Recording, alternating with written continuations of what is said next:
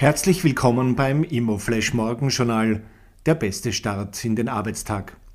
Die heutige Ausgabe widmet Ihnen Building Times, das Magazin für integrierte Planung, Gebäudetechnik und nachhaltiges Bauen. Heute ist Mittwoch, der 16. März, und das sind die Schlagzeilen. Warwick erwirbt Mozart Portfolio. Die Warwick Investment Group hat ihr bisher größtes Geschäft mit dem Erwerb von 25 Wohnungen auf fünf ununterbrochenen Grundstücken in der Avery Street in Belgravia abgeschlossen. Das Portfolio wurde entsprechend dem historischen Ort benannt, wo der Komponist einst lebte. SIMO. Erste Group senkt Kursziel von 26 auf 24 Euro. Die Wertpapierexperten der Erste Group haben ihr Kursziel für die SIMO von 26 auf 24 Euro gesenkt.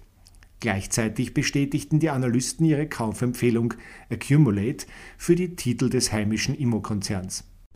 Und die wichtigste Meldung heute früh? Inflation und steigende Leitzinsen können Immobilienpreise dämpfen.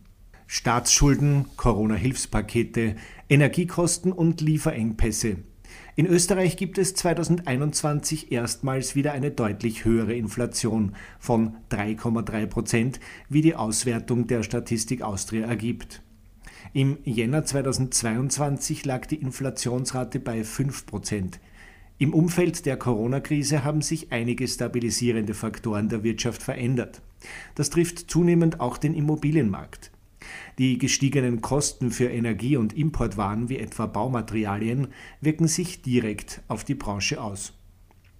Das waren die wichtigsten Informationen zum Tagesbeginn. Mehr dazu und was die Branche heute sonst noch bewegen wird, erfahren Sie wie gewohnt ab 14 Uhr auf www.immoflash.at.